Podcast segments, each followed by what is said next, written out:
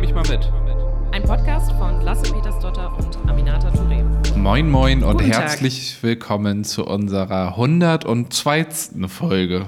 102. Folge. Ah, siehst du, direkt, also wirklich in Minute 0,2 äh, schon was dazu gelernt. Frau Touré, wie geht's dir? Ganz gut eigentlich. Heute ist der erste Tag nach der ähm, offiziellen parlamentarischen Pause.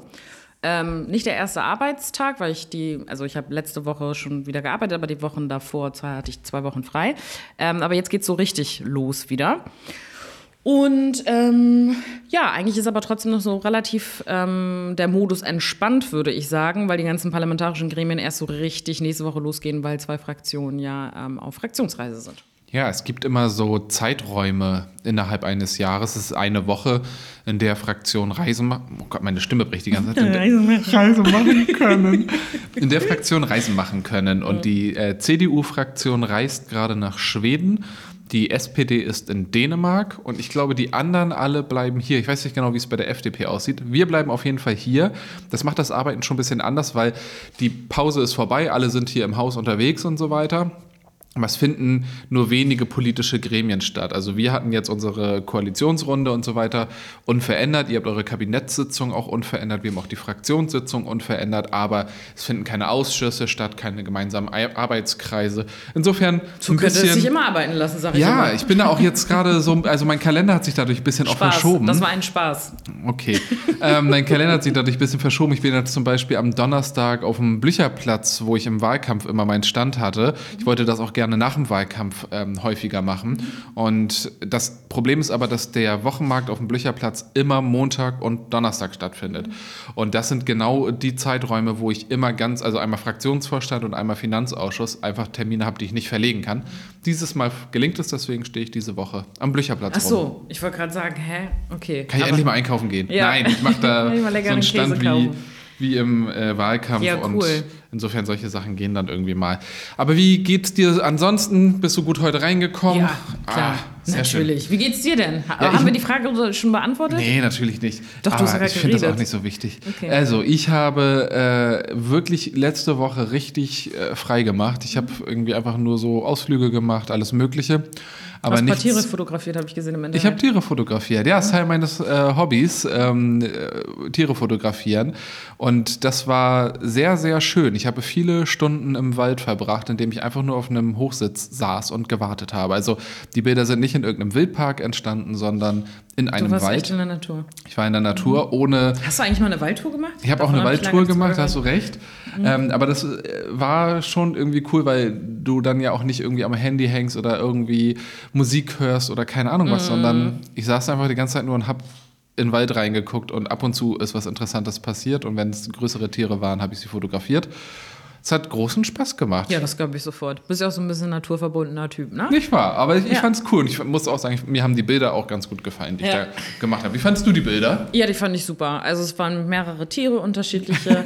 und das fand ich echt klasse. Hast auch im richtigen Moment auf. Ähm, Auf dem Auslöser gedrückt. Genau. Ja, und ich habe, ähm, bin dann heute hier reingestartet und zwar so unvorbereitet, wie ich glaube ich noch nie an einem Montag gestartet bin. Ich mache es normalerweise immer so, ich weiß nicht, wie du das handhabst, aber dass ich am Sonntag alle meine E-Mails abarbeite, sodass ich quasi mit einem leeren Postfach in die Woche starte. ich mache das tatsächlich im Laufe der Woche. Also ich lasse nicht alles am, ähm, auf Das den Sonntag zulaufen und bearbeite die Sachen einfach, wenn sie reinkommen. Okay, aber ich meine, so am Wochenende wird es dann bei mir zumindest manchmal auch ein bisschen weniger, die E-Mail-Abarbeitung. Und ähm, ja, ich bin jetzt hier heute reingestartet und eigentlich ganz gut und ganz entspannt. Bin ganz ausgeglichen. Das merkt man mir, glaube ich, auch an, oder? Ja, also heute, vorhin hast du gesagt, ich bin so sauer. nach Ja. einer Runde, ich will nicht sagen, nach welcher. Amina und ich sind heute schon in einigen äh, Ver Verhandlungsrunden miteinander gewesen. Ja, und ich Ähm, habe stark gegen dich verhandelt. Das ist für mich immer das Wichtigste. das stimmt. Das stimmt. Wir sind uns die ganze Zeit einer Meinung und unterstützen einander sehr. Obwohl, nee, auch nicht immer. Nicht ne? immer. Nicht, ich würde ich würd mal sagen, nicht grundsätzlich. Mhm. Es sind aber immer interessante Momente, wenn wir nicht die gleiche Position haben. Das stimmt. Ich Mhm. glaube, das ist manchmal auch ein bisschen überraschend, weil alle denken so, wir müssten sie haben, aber äh, ist halt nicht der Wir Fall. sind ja zwei Leute. Eben. Ja. Aber es ist jetzt natürlich durch die unterschiedlichen Rollen. Ja, klar. Ist mein Fokus auf die. Kontrolle der Exekutive einfach auch äh, bei mir äh, gegeben. Ich sage immer nur Ja und Amen, natürlich. Wenn das Parlament es so möchte, dann Unbedingt. So. Unbedingt, ja, das ist auch ganz wichtig.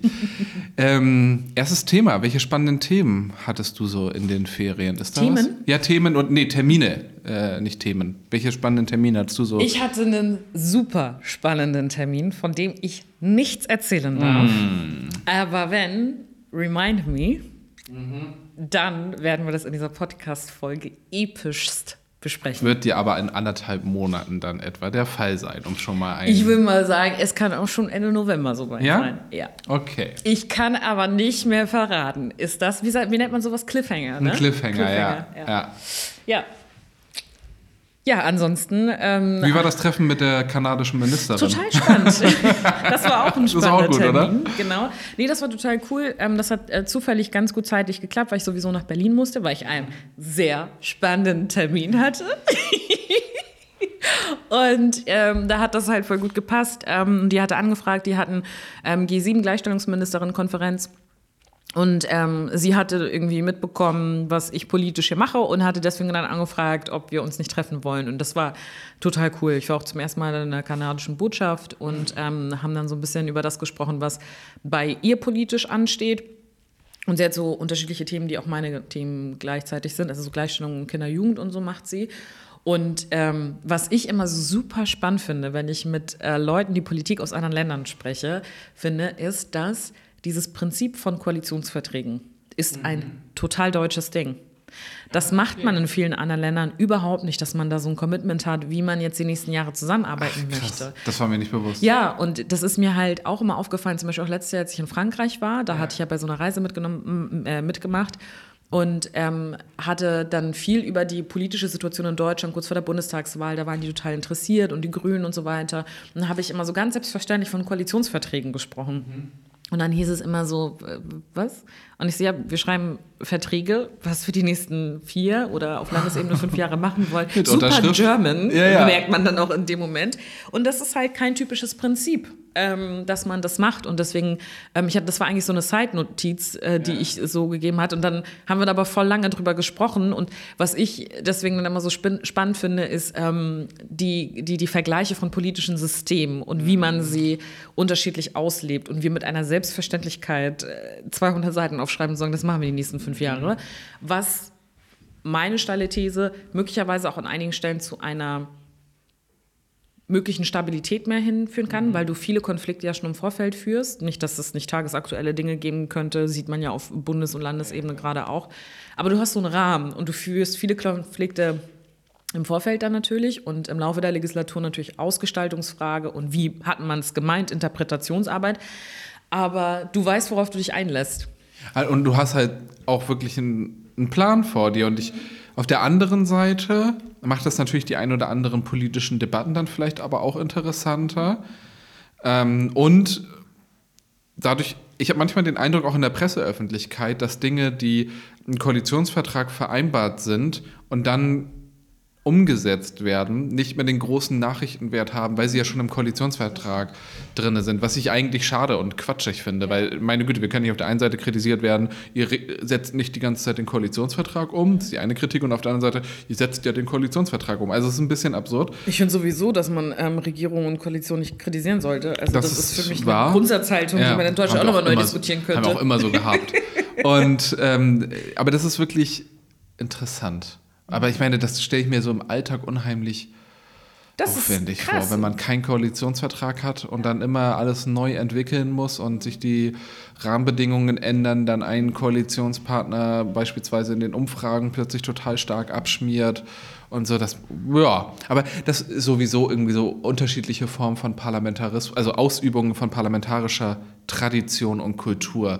Also von ähm, skandinavischen Ländern, die dann viele so Minderheitsregierungen haben, was ich auch total interessant finde und parlamentarisch, glaube ich, auch total cool sein kann bis hin zu dann wie in Großbritannien irgendwie im Unterhaus so die auch so zeremoniellen Traditionen. Ja, das kommt dann ja auch immer darauf an, irgendwie sozusagen, was für tatsächliche äh, politische ähm, Systeme die dann einfach vor Ort mhm. haben, die natürlich dann diese Tradition auch nochmal stärker ähm, bedingen, so, ne? Ähm, so eine konstitutionelle Monarchie, äh, Monarchie sage ich schon, ähm, Parlamentarismus wie in Großbritannien ja. zum Beispiel hat natürlich dann auch mit der, mit, mit, mit der Struktur der Queen und ja. so weiter. Also das hat ja komplett ein anderes ähm, eine andere Struktur, andere äh, Tradition ähm, und auch, ich finde, also in den unterschiedlichen äh, Parlamenten, in denen ich bislang schon war, sei es Großbritannien oder aber auch Schweden oder Frankreich und so, ich hatte immer das Gefühl, du gehst da schon rein und es ist so ein Setting, bei dem du denkst, so, boah, man darf hier sein. Und ich finde, das ist im Deutschen Bundestag auch so, dass du das mhm. total, das ist total ähm, impressive oder überhaupt insgesamt Parlamente sind impressive. Aber ich hatte irgendwie so das Gefühl, allein schon, dass das ganz oft so alte Bauten sind. Mhm hast du schon, und auch so wirklich von der Inneneinrichtung ja. her, dass du schon so das Gefühl hast, also ich hatte das in Frankreich ganz krass, dass ich dachte, boah, dass man sich hier nicht sieht wenn man jetzt nicht traditionell aus einer politischen Familie kommt ja, oder ja. aus einer einflussreichen Familie. Das kann ich schon nachvollziehen, weil das alles so einschüchternd wirkt. Oder auch überhaupt die Frage, darf ich in dieses Gebäude rein? Da haben wir ja, ja in Deutschland auch eine ganz andere Tradition und eine größere ähm, ähm, äh, Transparenz, die man sozusagen an den Tag legt. Und das, keine Ahnung, das ist irgendwie dann, das finde ich immer ehrlich gesagt am spannendsten im Austausch mit anderen. Ähm, mit, mit, mit, mit Politikern aus anderen ja. Ländern. Ich, ich versuche immer, wenn ich in anderen Ländern bin, da auch mal ins Parlament zu gehen. In, ja. äh, bisher statistisch bin ich in die meisten nicht reingekommen. Mhm, aber bist ähm, du denn als Besucher so da reingegangen? Ja, ja, oder ja, ja, genau. Also wenn ich jetzt irgendwelche Termine machen würde, dann würde das schon gehen. Aber ich versuche das irgendwie so als Besucher und ich habe das in Großbritannien habe ich das gemacht und das ist war fand ich schon sehr erhaben alles und ich finde es auch in einigen Bereichen echt nicht so nachvollziehbar, wie oft dann wären welche Tür geklopft haben muss, damit eine Sitzung beginnen kann und so. Das ist schon alles auch ein mhm. bisschen abgefahren, aber okay. Aber die Debattenkultur ist schon cool. Also ich habe mir das jetzt nochmal sehr ähm, bis, äh, verfolgt im Zusammenhang mit dem Rücktritt von Liz Truss, weil da ja einfach diese Plenardebatte eine große Rolle gespielt hat. Und da fand ich das sehr beeindruckend. Das mhm wie dann auch, wenn der Speaker dazwischen geht, die Premierministerin sofort zurückspringt auf ihren Platz und er redet dann da und dann. Also ist, finde ich, schon beeindruckend und hat Vorteile und hat auch Auswirkungen auf andere Länder. Ich war nämlich auf einem Termin in Berlin und ähm, das war dieser äh, Politik-Award, wo so PolitikerInnen ausgezeichnet werden. Keine Ahnung, muss man, kann man lange drüber reden, aber auf jeden Fall hat da, und das auch zu Recht, ähm, Norbert Lammert äh, einen ähm, Preis bekommen für sein Lebenswerk. Der hat dann auch eine Rede gehalten und der hat erzählt, dass er sehr engen Austausch, ich glaube, mit dem Speaker des ähm, Unterhauses in Großbritannien hatte und sich da auf jeden Fall irgendwie eine Delegationsreise nach Großbritannien hatte und dann ging es um die Befragung der ähm, Regierungsmitglieder. Und in Deutschland war das lange Zeit so, bei der Regierungsbefragung musste man vorher schriftlich die Fragen einreichen mhm. und dann hat die Regierung ihre Antworten über zwei, drei Wochen entwickelt und die dann von irgendeinem Staatssekretär verlesen lassen. Und das haben sie dann geändert. Das ging zurück auf diese Reise, die sie nach Großbritannien hatten und auf Norbert Lammert, dass sie ähm, entschieden haben, nein, es, wir wollen einen Fragemechanismus haben, in dem die Regierung einfach unvorbereitet da steht und antworten muss. Und das ist ja das, was jetzt stattfindet. Das hätte es ohne diesen Prozess überhaupt gar nicht Spannend. gegeben. Also als es das das erste Mal gab ähm, mit Merkel. Genau, okay. genau. Mhm. Und das ging auf ihn zurück, okay. was man auch sagen muss, aus der CDU, ne, gegenüber mhm. einer CDU-Regierung. Aber er ist ja nun mal auch sehr Parlamentarier und ähm, ich finde das Format auch total gut ja. äh, und sinnvoll. Aber insofern lernt man da auch gegenseitig von den unterschiedlichen parlamentarischen Kulturen. Und ähm, bin mal gespannt, wie sich das auch in den nächsten 10, 20 Jahren womöglich auch Voll. weiterentwickelt. Voll, das ist echt spannend. Parlamentarische Monarchie war der Begriff, der mir gefehlt hat. Egal. Richtig. Ähm, genau, weil nämlich Großbritannien hat auch keine Konstitution so richtig. Also, das ja, wie, wie Deutschland, sage ich immer. Ne? Amina. Spaß ist eine Verschwörungstheorie. Wir haben eine Verfassung. Aber kein Friedensvertrag. Egal. ähm, nee, der Punkt ist nämlich, dass äh, Deutschland hat ja dieses Grundgesetz und das hat ähm, Großbritannien nicht, weswegen es interessant ist, wie oft jetzt einfach die Tories auch ähm, neue Premierminister einfach definieren dürfen. Da gibt es keine ernsthafte Grenze. Irgendwann wird vielleicht der König sagen, Entschuldigung, mach mal hinne. aber die sind natürlich gerade überhaupt nicht an der Neuwahl interessiert. Aber weißt du, was auch an dem, woran viele nicht interessiert sind, wenn wir uns zu britischer Politik äußern, glaube ich. wir haben vorhin Oder? Nein, also es war jetzt ein kleiner Exkurs. Wir haben ein bisschen über unterschiedliche. Ja, weil die Ausgangsfrage war ja Kanada und der Termin. Und ähm, da haben wir jetzt wieder ähm, 15 Abbiegungen genommen.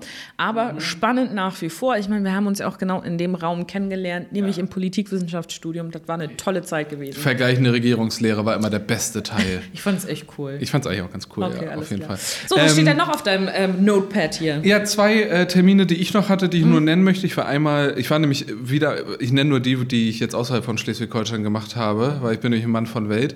Ich war nämlich einmal noch in Berlin, einmal in diesem äh, Politik-Award-Ding. Und dann war ich nochmal in, in Berlin, äh, nee, nochmal in Berlin.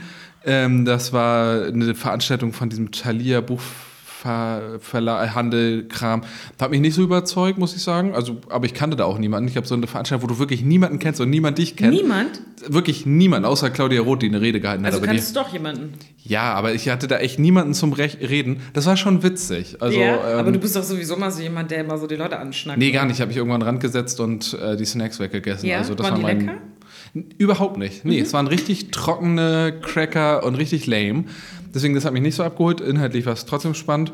Und dann war ich in Bonn, der Hauptstadt der Herzen, ähm, und habe mir dort eine Bundes, äh, einen Bundesparteitag der Grünen Warst zu Gemüte geführt. Warst du vorher schon mal in Bonn? Ja. Mhm. ja ich war, war ich. in Bonn, glaube ich. Nee. Ja, doch, ist schon eine schöne Stadt. Äh. Finde ich auch deutlich schöner als ihr Ruf, mhm. würde ich sagen. Doch kann man gut hin, auf jeden Fall. Ähm, ich war da mal an der Uni, hatte da so eine Veranstaltung, mhm. aber die ich da moderiert habe vor vielen, vielen okay. Jahren. Ja, spannend, was du alles gemacht hast in deinem es Leben. Ist unglaublich. Ja. Und der Bundesparteitag war interessant. Ja? So. Achso, ich dachte, du sagst da vielleicht noch zwei Sätze Ach, zu wir sind hier schon so weit fortgeschritten mit der Zeit. Will noch jemand was über diesen Parteitag? Nein, der Parteitag war super. Ich fand es äh, also schon schön, endlich mal wieder die Leute so ja, in ne? Präsenz ne? zu sehen. Es war der erste Präsenzparteitag seit, ich glaube, jetzt drei Jahren. Mhm. Und das war schon ähm, total gut. Und die mhm. Debatten waren auch gut, waren kontrovers, aber man hat festgestellt, dass wir eine sehr geschlossene Partei sind, mhm. bei allen Kontroversen, die es mhm. da auch gab. Und obwohl die Zeit so eine schwierige ist, ähm, war das ähm, schon auch beeindruckend, wie viel Rückhalt auch die Regierungsmitglieder von uns haben. Und das, das, dann kommen so Journalistinnen auf einen zu und sagen, ah, ähm, ist das nicht komisch und ähm, sind die Grünen jetzt eine ganz andere Partei als früher und mhm. so. 40 Prozent der Menschen, die dort als Delegierte waren, waren das erste Mal auf einem Bundesparteitag. Mhm. Das sind keine Leute, die in den 80er Jahren mhm. der, der Kosovo-Entscheidung der 90er oder genau so und die waren, irgendwie in der, im Gründungsmoment der ja. Grünen dabei waren oder sich deswegen dazu entschieden mhm. haben. Das sind Menschen, die in den letzten vier, fünf Jahren ähm, von der Arbeit überzeugt waren, die grünseitig gemacht wurde. Mhm. Und das, glaube ich, ist schon auch wichtig für die Bewertung dieser Partei. Das mhm. bedeutet nämlich nicht, dass es schlecht ist, sondern das sind teilweise einfach andere Leute mit anderem Fokus ja. und so. Und so muss sich eine Partei auch entwickeln. Mhm. Wie das umgekehrt ist, sehen wir bei anderen Parteien. Mhm. Weil man da irgendwann nur noch ein Archiv der Vergangenheit ist. Mhm. Und gibt es manchmal Momente, das würde mich einfach interessieren, wie du mhm. darauf blickst, da wo du denkst, dass du würdest dir so ein bisschen wünschen, unsere Partei wäre ein bisschen wie früher. So wenn du so, ich habe jetzt in den Ferien zum Beispiel auch ein paar Dokus geguckt mm. ähm, zu unserer Partei. Also nicht bei den Momenten, an denen, glaube ich, viele dran an die viele denken. Also diese großen Kontroversen, Bielefeld-Parteitag, Farbbeutelwurf und so weiter. Das nicht, weil das war echt, da waren auch echt, glaube ich, viele Idioten so dabei, die, die, die ich nicht so teile. Modisch waren die besser, mhm. das will ich schon sagen. Da wurde viel mit Wollpullovern gearbeitet. Ähm, das finde ich gut. Aber nee, ich, ich, glaube, an sich finde ich ja Kontroverse gut, aber nicht als Folklore. Also mhm. nicht der Kontroverse halber, sondern wenn es inhaltlich gestritten wird und so. Mhm. Deswegen würde ich das nicht zwangsläufig so pauschal beantworten, dass ich das hm. besser finden würde. Ich finde find diese, grundsätzlich, aber dieser so Konsens von Verantwortungsbewusstsein, den finde ich schon sehr gut, mhm. aber der muss inhaltlich getrieben sein und nicht auch, auch da nicht Verantwortungsbewusstsein mhm. fürs Verantwortungsbewusstsein. Mhm. Aber du hast da schon eine gewisse Sehnsucht in die Vergangenheit? Ich werde dir meine Meinung jetzt ganz äh, dezidiert dazu sagen. Also, ich lehne mich mal zurück. und zwar, also ich habe manchmal den Eindruck, dadurch, dass man, gerade wenn man zu so einer Generation wie wir beide jetzt Grüne sind, also irgendwann in den 2000er Jahren, ne, mhm. dann dazugekommen, 2012 bin ich ja den Grünen beigetreten, da wo man schon einfach zu einer ganz anderen Generation von Grünen gehört. So. Also da, wo man, so wie du es beschrieben hast, diese Kämpfe ja gar nicht miterlebt hat, sondern das nur mitbekommen hat aus Geschichtsbüchern oder so gefühlt. Und ähm, man oft dabei ist zu verteidigen, warum wir nicht mehr diese Partei sind. Und man sich das, glaube ich, auch angewöhnt hat, zu sagen, wir haben uns verändert, äh, ganz andere Verantwortung, die wir tragen. Und aus jedem Parteitag, ähm, und ich war ja nicht da, deswegen kann man mhm. das manchmal ja auch mit so einer Distanz be betrachten, gibt es immer so ein Schlagwort, finde ich. Und mhm. äh, bei uns war es staatspolitische Verantwortung, mhm. die wir tragen. Und wir sind irgendwie ähm, diejenigen, die Verantwortung in Regierungen tragen und so weiter und so fort. Und das ist, glaube ich, total entscheidend in so einer Zeit und das ist auch total wichtig. Aber ich glaube, man kann sich manchmal in so einer Selbsterzählung auch ähm, verlieren im Sinne mhm. von, dass man immer wieder rechtfertigt, warum man so viele und auch krasse Kompromisse trifft, die dazu führen, dass du manchmal nicht mehr richtig weißt, okay, wo ist eigentlich der Kern mhm von dem, weswegen ich Politik mache. Ich will mhm. gar nicht sagen, dass das im Grundsatz so ist und wir uns total entfernt haben, aber ich glaube, man kann sich manchmal auch so krass darauf einschwören, dass es eine Notwendigkeit gibt, aus staatspolitischer Verantwortung krasse Kompromisse einzugehen. Mhm. Ähm, und dann manchmal vergisst, okay, was ist, der, was ist sozusagen die Ursache? Und das ist eine Aufgabe, die Partei im Vergleich meiner Meinung nach zur Regierung und ähm, äh, Fraktion und Parlamentarierin mhm. hat diese Grundsatzfragen immer wieder auch zu stellen und auch in Zweifel zu ziehen, was wir tun, und zwar als Selbstreflexion zu dem, was wir tun. Mhm. Weil wir oft von dem Tagespolitischen so getrieben sind, nicht, dass wir uns keine Gedanken darüber machen würden, was bedeutet das alles, aber ich glaube, so ein Parteitag und auch die Frage, so, wer man so als Partei ist, ist total wichtig als Spiegel, weil ich glaube, du kannst auch laufen, laufen, laufen, laufen die ganze Zeit und ein bisschen vergessen, was sozusagen die ursprüngliche Idee der eigenen Partei oder was der Grundsatz ist, der uns eigentlich die ganze Zeit trägt. Ähm, und wir sind halt in einer völlig anderen Zeit jetzt. Wir haben ja diese Situation von, wir schreiben unser Grundsatzprogramm vor einigen Jahren gehabt, wir haben unser Programm geschrieben, wir sind jetzt in einer ganz anderen Situation. Aber ähm, wenn ich jetzt mal nicht nur in dieser reflexartigen, ich verteidige, warum wir Politik so machen, wie wir sie tun, dann denke ich manchmal schon, dass wir vielleicht an der einen oder anderen Stelle Grundsatzfragen vor einigen Jahrzehnten anders diskutiert haben mhm. oder gesellschaftliche Debatten stärker in die Richtung geprägt haben. Das ist manchmal der Eindruck, den ich habe. So. Ich glaube, also gerade wenn du sagst so was wie staatspolitische Verantwortung, mhm. ist das etwas, was gerade unvermeidlich ist mhm. und das gibt ja erstmal nur so ein, so ein Grund, Ton mit. Ähm, so wie früher das einen Grundton mitgegeben hat, so eine Antiparteien, Antiparteienpartei mhm. zu sein. Und jetzt in einer Zeit, in der wir in der Bundesregierung sind und ich glaube elf Landesregierungen, ist es klar, dass sich dieser Grundton ja. verändert haben muss. Was mich dann, und deswegen finde ich das auch gut und nachvollziehbar. Mhm. Was mich dann nur stört, ist, wenn es so wirkt oder, oder der Anschein erweckt wird, als würde dieser Grund Konsens von staatspolitischer, staatspolitischer Verantwortung nur zu einer Lösung führen genau. können. Also als gäbe es so eine Alternativlosigkeit. Mhm. Und ähm, da müssen wir, glaube ich, höllisch mhm. aufpassen. Genau. Weil das ist, da sehe ich das wie du, das wäre zu einfach zu sagen, nee, wir sind jetzt ähm, in der Verantwortung und deswegen, das ist Punkt A und deswegen muss Punkt B kommen. Folgen. Und es kann auch Punkt C oder D werden. So, also Darüber müssen wir dann diskutieren. Dass wir eine Lösung und innerhalb eines gewissen Rahmens ähm, unserer Überzeugung finden müssen, okay.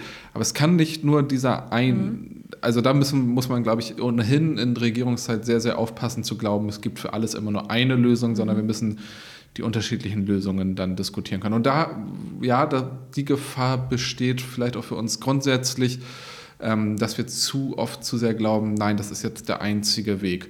Ähm, zumindest in einer Lösung in unterschiedlichen Schattierungen. Also wenn man jetzt sagt, äh, Waffenexporte. Mhm. Dann gibt es, finde ich, einen wichtigen Schattierungsraum zwischen, ich weiß nicht, wir liefern jetzt Waffen überall hin oder wir liefern Waffen nirgendwo hin, auch nicht in die Ukraine. Mhm. So, dann würden wir, finde ich, schon sagen, okay, es kann Waffenexporte geben, aber dann müssen wir gucken, Rüstungskontrollgesetz und dann halt mhm. inhaltlich mhm. verantwortungsbewusst diskutieren. Das, finde ich, geht schon gut. Und da ja, müssen wir müssen wir gucken. Müssen wir aufpassen. Müssen, müssen, wir, müssen, wir, müssen uns reflektieren, sage ich immer, wenn Ja, ja, absolut, absolut. Jetzt ist die Frage, was wir mitgeben können. Und die mhm. Frage, die uns da ähm, aufgegeben wurde, ist, wie findet ihr nach längeren Pausen oder Ferien mhm. schnell wieder in den Arbeitsalltag? Da habe ich überhaupt nicht das Problem. Ich weiß, was ich viel schwieriger finde, als in den Arbeitsalltag reinzukommen, weil ähm, ich habe das Gefühl, das ist immer dann so automatisch, man ist einfach drin wieder so mhm. und es geht wieder los. Ähm, aber ein Stück die Leichtigkeit aus dem Urlaub mit in den Alltag zu integrieren. Mhm. Also andersrum gedacht. Das finde ich jetzt immer das, was so ein bisschen schwierig ist. Mhm. Man denkt sich immer so, oh ja, so wie in den Ferien werde ich auch mal ja, das ja. Entspannte tun oder das und das kann ich doch immer nach Feierabend mhm. machen. So und äh, das, das finde ich immer schwierig. Ja, finde ich auch als Tipp, ich glaube, es ist ein bisschen wie in der Schule. Mhm. Am letzten Ferientag, da sollte man schon mal die Tasche für den nächsten Tag packen, um irgendwie gut vor. Ich meine, hat keiner von uns gemacht, ne? Aber das war ja immer so die Idee. Und, ähm, da kennst das, du meine Mutter nicht. Ja, stimmt. Ich glaube, ich musste das auch oft machen, meine Tasche dann. Ja, doch, doch, mhm. doch, doch. Mhm. Ähm, aber es ist so. Ich fand das aber auch cool. Ja, aber dann geht dann irgendwie anders in den nächsten ja. Tag rein, anstatt dann am Morgen äh, ganz schnell irgendwie alles zusammenzusammeln. Und das, auch die Klamotten rauslegen, das habe ich ja, auch genau. gemacht. Ja, ja, genau, sowas. Ne? Und ich glaube, das hilft einem, um nach so einer Entspannungsphase dann wieder in Arbeitsmodus zu kommen.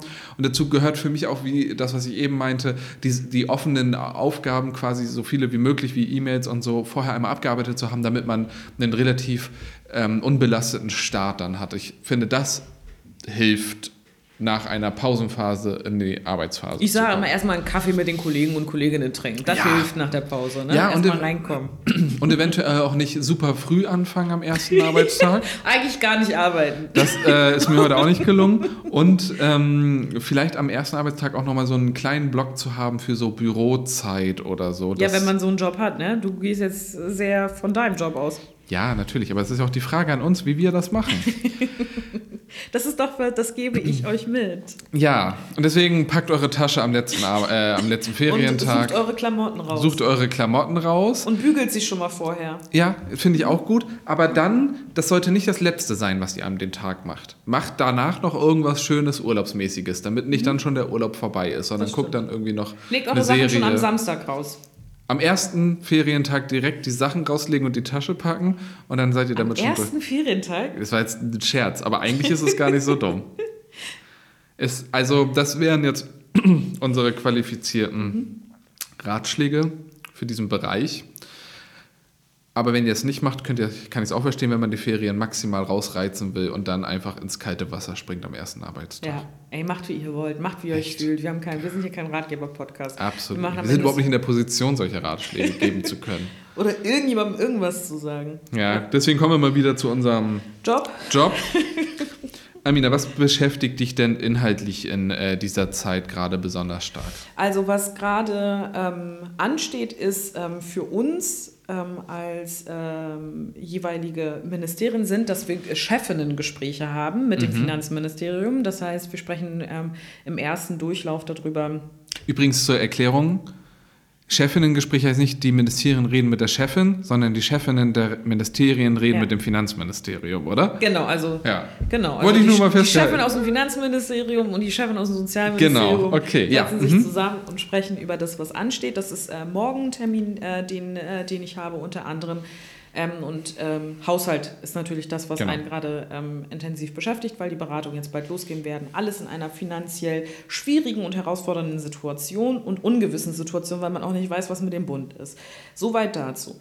Ähm, und was mich aber politisch am meisten oder was es am meisten sehr intensiv auch beschäftigt und woran wir gerade arbeiten, ist die Unterbringung von Geflüchteten. Ähm, mhm. Und zwar einerseits die Asylsuchenden, die in äh, Schleswig-Holstein ankommen, was ungefähr so eine Zahl von zwischen 5.000 bis 6.000 Personen äh, in diesem Jahr waren.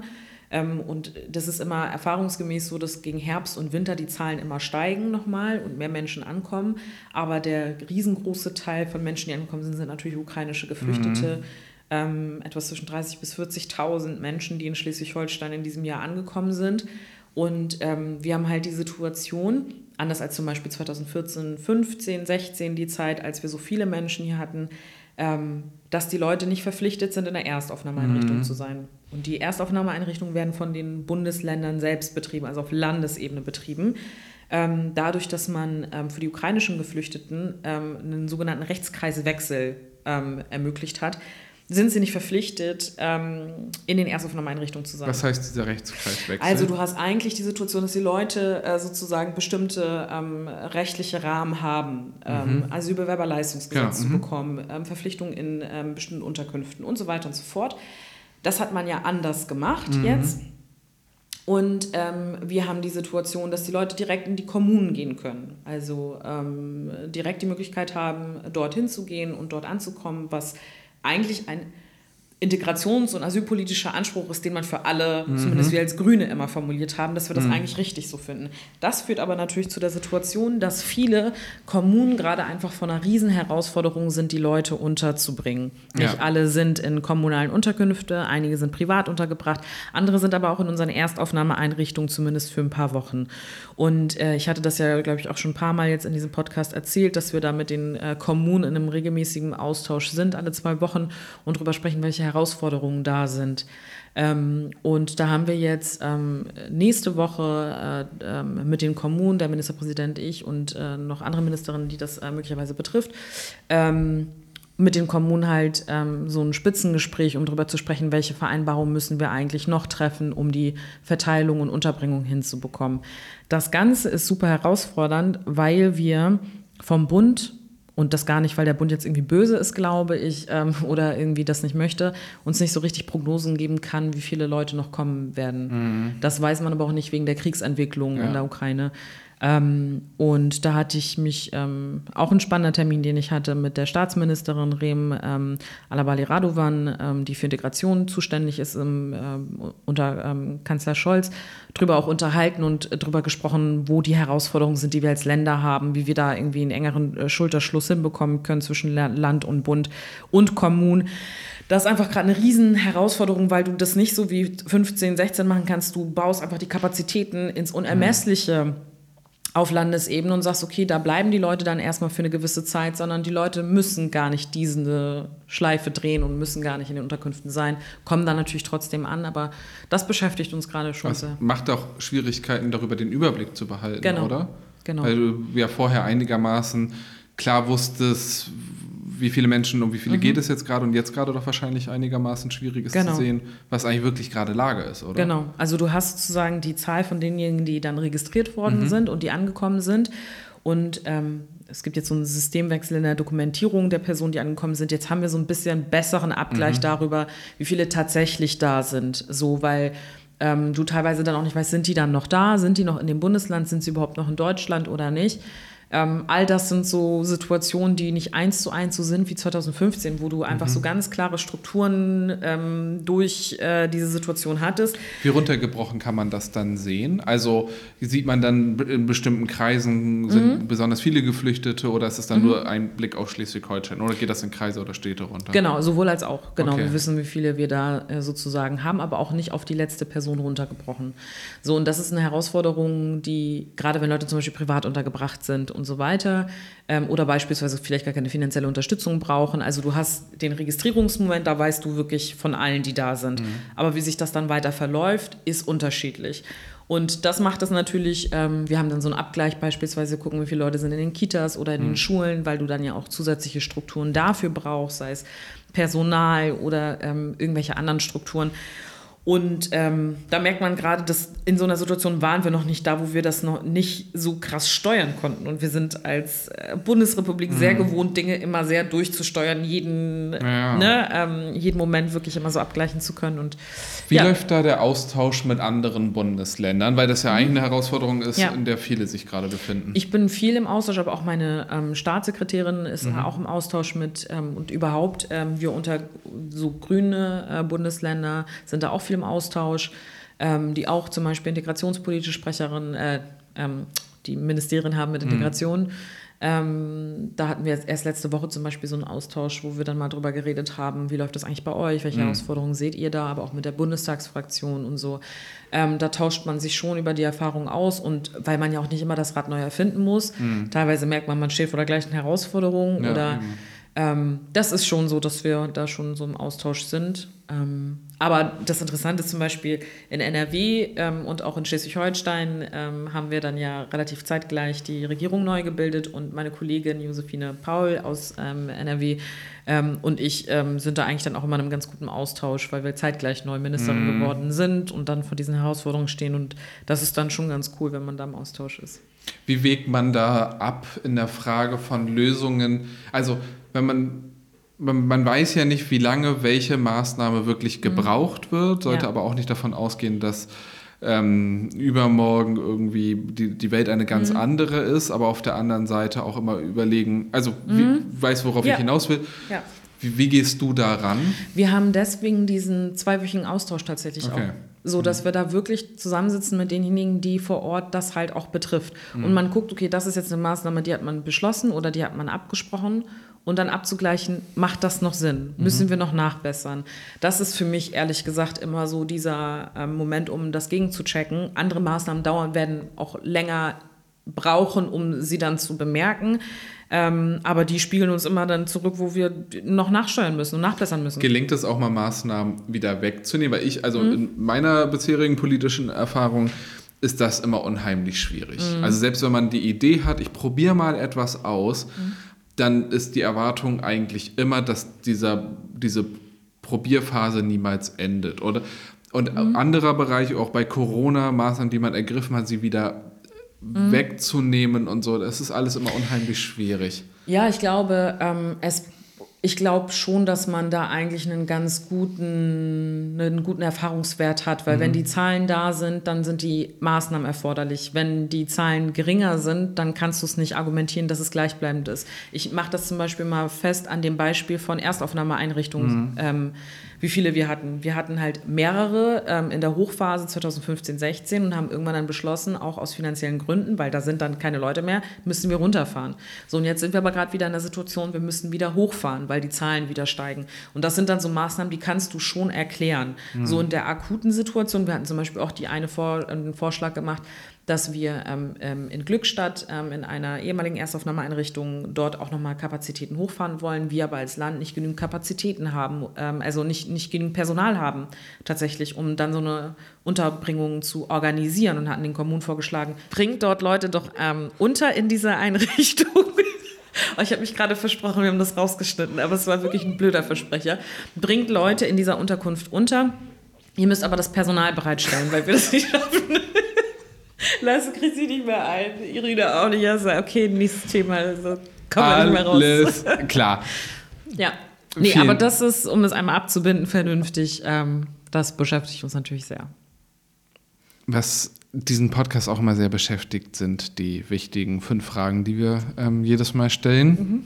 Dieses Mal sind es bestimmt auch wieder besonders kreative und damit will ich dann direkt starten. Mhm. Worüber könnt ihr 15 Minuten lang ohne Vorbereitung sprechen? Boah, Über alles. Aber Gott. wirklich viel. Also 15 Minuten ohne Vorbereitung, glaube ich, kriegen wir echt zu zu vielen Themen hin. Das heißt nicht, dass wir so super kompetent in allem sind. Wir können Sprich nur sehr bitte immer gut für dich reden. selbst an der Stelle. Okay, Amina ähm, kann zu allen Themen auf der Welt 15 Minuten sprechen. Nein, aber weißt du, was ich tatsächlich witzig finde?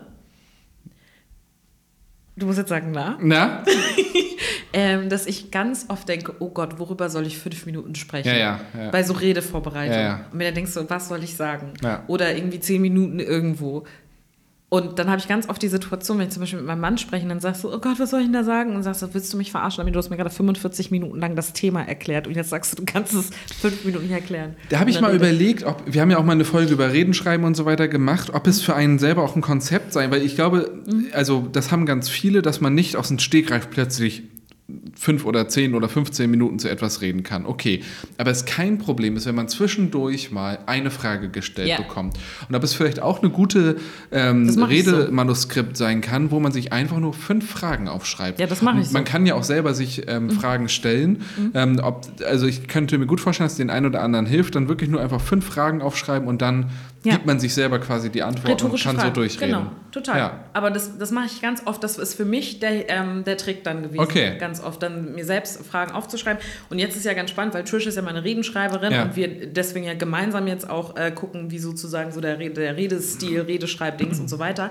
Und gerade ich, was ich jetzt tatsächlich in der neuen Rolle sehr schwierig finde, ist, mhm. ich halte sehr viele Grußwörter. Mhm und das Setting ist immer unterschiedlich. Mhm. Es ist halt nie gleich. Mhm. Ne? Also, du weißt auch nicht, ob du einen Zettel in der Hand halten kannst oder nicht, zum Beispiel. Auch. Das haben wir professionalisiert ja, okay. und Trish fragt das immer ab. Ist da ein ah, Mikro, ja. ist da ein Tisch, ähm, spreche ich frei oder nicht? Ja. Weil es ist halt anders, wenn du in einem Raum sitzt und dann 15 Seiten ausgedruckt hast und die dann vortragen möchtest, aber genau. ne? Egal, long story short. Und dann hast du da keinen Tisch, dann stehst du da mit so einer Ja, Poetry Slammerin. Genau, so. Und deswegen finde ich, dass wir das so sehen sollten. Und vor allem, wenn du ein Mikro in der Hand halten sollst, dann Ja. kannst du nicht umschlagen. Ja, ja, Und genau. Dann, dann hast du immer das Mikro in der Hand und dann versuchst du das so beim Reden und dann machst du nur so mit So. den kleinen Finger, Ja. ziehst du dann so die eine Seite weg. Dann ist aber die Frage, wohin mit der Seite? Ja. Dann versuchst du sie wieder hinter diesen Stapel zu legen, was aber auch total blöd aussieht. Oder du bist ganz cool und wirfst den irgendwo hin, was aber irgendwie Gar auch weird wirkt. ähm, also das ist eine große Herausforderung. Ja, vor allen Dingen, Amina druckt ihre Reden in Schriftgröße 37 aus. Ja. Oder wie, also du machst ja Riesenschrift. Ja, also ich, ja, weil wenn ich ganz oft zum Beispiel Kontaktlinsen trage, Ja. aus Eitelkeitsgründen, wenn ich eine Rede ähm, vortrage, dann drücke ich sie in Schriftgröße 26 aus. Ja. Meistens und dann passen so 26. vier Wörter auf ein DIN A4-Blatt Genau, gefühlt. und ähm, ich weiß nicht, was mit euch los ist, weil zum Beispiel auch Daniel Günther, als ich neben ihm im Bundesrat saß, Ja. saß er so neben mir, weil da sitzt mir, meine Oma druckt sich die Sachen auch so ähm, groß aus. Aber ähm, Edeshaut ist, ich kann es sonst nicht gut lesen. Ich habe immer Ja. Angst, dass ich mir in eine Zeile verrücke. Schriftgröße 26, Zeilenabstand 1,5. Ihr seht also Seiten nummeriert. eine Viertelstunde über was ohne Vorbereitung reden. Gar kein Lübt. Problem. Was könnt ihr besser als der Durchschnitt? Bro. Das war irgendwie so. Ja, Durchschnitt, im Durchschnitt, im Durchschnitt. Hm, weiß ich nicht. Vielleicht reden. Halten. Ja, das wird wohl so sein. Aber vielleicht irgendwas, was nichts mit Politik zu tun hat. Nehmen wir mal die Kategorie Sport oder Kategorie Kunst. Was du können wir da zwei besser? Kategorien genannt, in denen ich definitiv schlechter als er Was gibt es denn noch für Kategorien? Äh, Gar äh, nicht. Kochen, äh, Essen, äh, Knochen. Essen bin Knochen. ich sehr gut. Essen bin ich sehr gut drin. Ja. Kochen. Okay, gut. Wir können wenig ähm, besser als der Durchschnitt, außer das, was wir beruflich machen. Hill spricht nicht für uns, aber spricht dafür, dass wir äh, auf dem richtigen Weg sind. Drittens, welche Tradition, welches Ritual würdet ihr gerne einführen? Oh, das finde ich ist eine schöne Sache. Ähm, willst du anfangen? Nee, fang du an. Ich finde eigentlich, also von denen, die, die schon bestehen und Mhm. die, die ich finde, könnten irgendwie mehr Aufmerksamkeit bekommen oder könnten wir, finde ich, stärker feiern, ist Erntedank. Ich glaube, da sind wir uns sogar einig. Mhm. Also ich finde Erntedank eigentlich eine total schöne Idee und würde das cooler finden, wenn das ein wichtigeres Wollen wir das als Tradition einführen? Ja, lass mal richtig Erntedank fest. Also jetzt nicht so ähm, Thanksgiving Day mäßig, weil es irgendwie auch schwierig ist, aber lass uns mal richtig Erntedank, Mhm. Erntedank feiern. feiern. jedes Jahr jetzt. Okay, ich Ja. meine, für dieses Jahr haben wir es, glaube ich, ver Ich habe das in der. Grundschule, haben wir immer Erntedankfest gefeiert. Ich fand find das, das immer toll. Ja. Wir sind, glaube ich, in die Küche gegangen Ja, ja. und ähm, da waren immer so Kürbisse und so. Ich fand, das war eine tolle Zeit. Also Herbst ist ja sowieso meine Lieblingsjahreszeit. Okay, Amina, das ja. Mhm. machen wir. Wir reichen uns hier jetzt gerade die Hände. Ja. Ihr, ihr seht es nicht, aber ihr hört es. Wir werden jetzt ähm, jedes Jahr Erntedank feiern. ähm, ansonsten als kleines Ritual. Wann ist Erntedankfest? Ich glaube, es ist halt immer im Oktober gewesen. So, wir googeln es nebenbei mal. Ja, kleine Rituale. Hast du da? Erzähl du erstmal. Ich denke Nee, nochmal das kurz. ist auch das. Ich wollte genau das Gleiche sagen. Okay, dann sind wir uns aber sehr einig. Alle googeln. Und es war schon Erntedankfest. 2. Ja. Oktober war schon Erntedankfest. also wir können überlegen, ob wir Erntedank nachfeiern Ja. oder ob wir das ab nächstes Jahr. Ja, es war tatsächlich vor 22 Tagen. Nächst, nächstes Jahr feiern wir Erntedankfest. Mit richtiger. Ja, Das machen wir richtig fett. ja. Okay, Deal. Und ihr seid alle eingeladen. Nein. ähm, was macht ihr als erstes, wenn ihr eines Tages in Rente seid? Also, das wird der 1. Juni 2057 sein. Weißt du das? Ja, ist tatsächlich so. Und ich werde ausschlafen. Dann ist bei mir ja 2060, ne? Ja. So drei Jahre oder so. Ja, also das ist auch nach aktuellem Rentenrechnen, mal sehen, ob wir dann, ob März dann regiert und wir dann irgendwie bis März 75 2060 noch regiert. Nein. In den nächsten Jahren irgendwann und wir Ja. dann deswegen mit 75 in die Rente müssen. Aber aktueller Stand, ich gehe am 1. Juni 2057 in Rente. komisch, dass du es wirklich so genau weißt. Da werde ich erst einmal ausschlafen, dann werde ich Pfannkuchen essen, Oh, Apfel. dann werde ich äh, in Schlafklamotten äh, Fernsehen gucken und richtig doll chillen. Das wird der erste Rententag sein. Mhm. Und dann werde ich das so zwei, drei Tage oder vier machen. Und dann werde ich, glaube ich, äh, eine kleine Reise machen für irgendwie einen Monat oder so. Mhm. So stelle ich mir den Start meiner Rente vor. Mhm. Ja, ich bin da schon relativ konkret. Bist, ja, ich finde das auch ich überraschend konkret. Für einen Mitarbeiter der Landtagsverwaltung so eine ähm, Karte geschrieben, wo es mhm. darum äh, ging, dass er in Ruhestand gegangen ist. Und da habe ich reingeschrieben, ich weiß nicht, ob ich das hier schon mal erzählt aber dass für mich die Rente oder der Ruhestand das Ziel jeder Arbeit ist. Ich, also deswegen weiß ich es auch so genau. Es, am Ende geht das alles um, darum, in Ruhestand Findest zu gehen. Findest du? Schon, ja, irgendwie schon. Ehrlich gesagt schon. Ich will auch so Rentnerleben führen und ich will dann viel mit Bienenstich arbeiten. So wie man sich heute Rentner. Oder? Ja, ja, ja, ja, natürlich hm. nicht. Ich will keine Bienenstiche okay, haben. Ich will, ich, ich will, Kuchen essen. Ich will Kuchen essen und entspannen und ja. Und äh, deswegen am 1.6.2057 könnt ihr mir alle Karten schicken. Also ich hoffe, dass ich dann irgendwie eine Oma bin. Bist du sehr wahrscheinlich dann, ja. du weißt, äh, Oma ist was, Ach so, nicht okay. alle alten, Mensch, alten Menschen sind ah, Omas. Was ist mit dir? Ich finde schon. ich habe das früher auch mal gesagt, als ja, ich Ich finde, alle, die alt sind, sind Omas. So, okay. und ähm, ich hoffe, dass ich dann eine Oma bin ja. und dann auf meine Enkelkinder aufpasse. Hm. Auch eine Option. Ja, aber ich Was? bin dann so eine fesche Oma. Ja, ja. Ja, ja, so ein Cap, Cap. Komm, hey, cool Kid. Bock auf Graffiti? Wir yeah. können mal einen Whole Train machen. ja, so stelle ich mir eine coole Oma vor. Ja. Aber das wird dann schwer mit Weglaufen sein. Mhm. Aber passt. Ja. Kann Kürbissuppe nur im Oktober gegessen werden? Du kannst Kürbissuppe essen, wann du willst. Ja, aber immer nur dann, wenn Kürbis in der Saison ist. Ansonsten bist du ein Umweltschwein. Und deswegen nicht nur im Oktober, aber es ist im, im Mai ist es schon weird, Kürbissuppe zu ich essen. Ich muss sagen, mich, nervt sie eingemacht. mich, nervt, mich nerven immer diese Phasen. Mhm. Wenn alle immer das Gleiche essen und alle, also. Also grundsätzlich eine Ernährung, die sich anhand der Saison, der. Nein, ich weiß, dass das richtig ist. Und es ist auch nichts falsch daran. Was mich ja, aber nervt, ist, dass alle dann immer mit ihren Rezepten um die Ecke ja, kommen. Natürlich. Oh, jetzt muss man irgendwas mit Kürbisbrot, Kürbis. Ich habe Pumpkin Spice Latte. So, genau solche Sachen. Ne? Das trinkt man natürlich auch immer nur. Ja, eben, als wäre irgendwie die Pumpkin Spice wirklich irgendwie saisonal abhängig. Ja. So, das, also das finde ich immer super mhm. nervig, dass dann alle immer alles damit kochen und einen damit immer dann so nerven. So, das mhm. mag ich nicht. Mhm. Kocht saisonal, aber lass mich in Ruhe damit. Mhm. Also mit deinen Rezepten und so. Und genau, ich habe letztens. Couscous hat immer Saison. Also wirklich irgendwie im Studium irgendwann konnte ich so Couscous-Salate auch einfach nicht mehr sehen.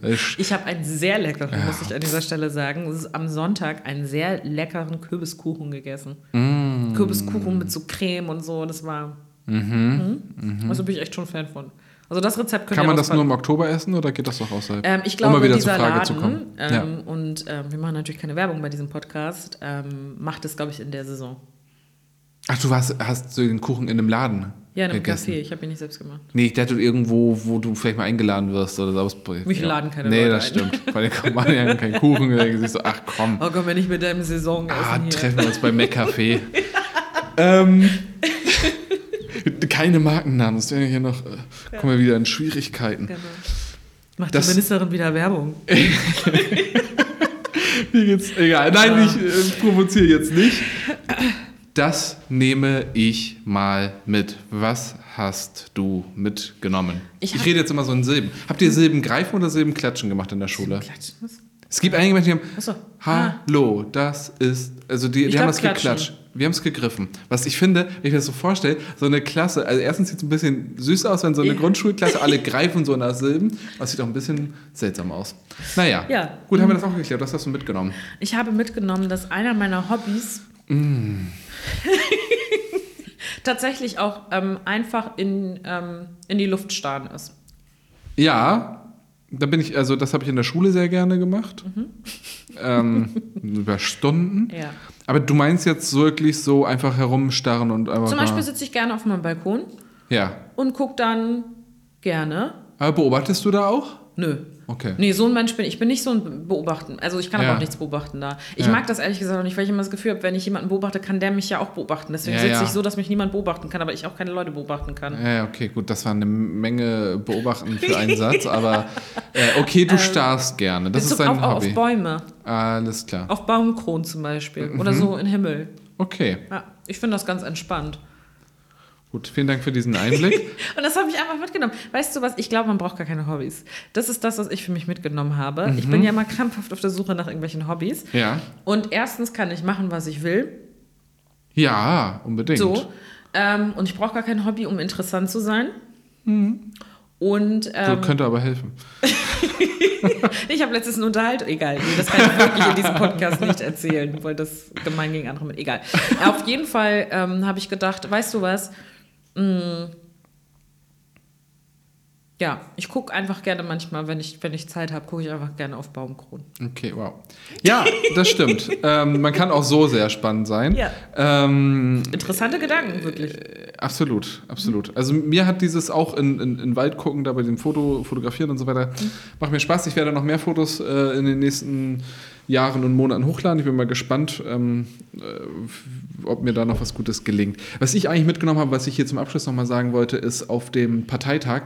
Ähm, das war der erste seit drei Jahren. Wir machen diesen Podcast seit drei Jahren und mich haben sehr viele Menschen auf diesem Podcast angesprochen. Ja? das war Ach, wirklich schön. sehr, sehr schön. Und das war sehr, sehr nett. Und ähm, Cool. wirklich alle Altersgruppen, äh, alle Funktionärs- oder Nicht-Funktionärsschichten und so weiter. Also das war wirklich ähm, schön. Ja. Sehr viele Leute, die mich darauf angesprochen haben, dass sie diesen Podcast gerne hören und wann die nächste Folge kommt Ach, und so. schön. Dann Insofern, mal liebe Grüße an genau. alle, die diesen Podcast schon so lange mitverfolgen. Mich freut das auch immer richtig doll, wenn Leute mich darauf ansprechen. Ja. Ähm, ich war, ja, ich war in Berlin bei einer Lesung Ja. ähm, von Rupi Kaur. Ja, Und da haben mich auch Leute auf dem Podcast angesprochen. es ist wirklich Das hat mich richtig verrückt. gefreut. Das fand ich richtig cool. Meinten auch so, wann kommt denn die Ja. nächste äh, Folge raus und so. Und haben auch gefragt, wer ist nochmal diese männliche Stimme in dem Podcast? Ich habe den Namen auch Ja, vergessen. der keine Ahnung. Hipsterin. Ja, das nützt auch Nee, nichts. genau. Das Gute ist, dass die austauschbar ist, aber dieser Podcast nicht und deswegen ähm, die, die galante Überleitung. Abonniert diesen Podcast, folgt uns auf Instagram, kommentiert, kommentiert und gedöns. Wir brauchen vielen, mal vielen wieder Dank. einen Gast in dieser Folge. Heute wäre eigentlich einer Stimmt. geplant gewesen, hat aber kurzfristig leider nicht geklappt, Stimmt. aber wir hatten einen sehr tollen Gast eigentlich. Ey, schreibt uns mal, ähm, wen ihr gerne mal eigentlich hören wollen würdet als ja. Gast. Wir können echt alle Leute anfragen. Die antworten nicht, aber wir fragen alle an. Macht das gerne mal. So, erstmal in diesem Sinne, ich wünsche euch ein schönes Wochenende. Ich freue mich, dass wir hier mal wieder reingesammelt haben. Ich habe mich echt gefreut, weil Ja. ähm, Lasse und ich sehen uns ehrlich gesagt auch nur, wenn ein Podcast ist. Also Ja, seitdem wir in unterschiedlichen Rollen sind, Lasse ruft nicht mehr an, der Das schreibt stimmt. nicht mehr, ich habe eigentlich keinen Kontakt mehr zu ihm. Und deswegen, hey, großartige Gelegenheit auch mal, um mit dir wieder in Kontakt zu treten. Tschüss. Tschüss.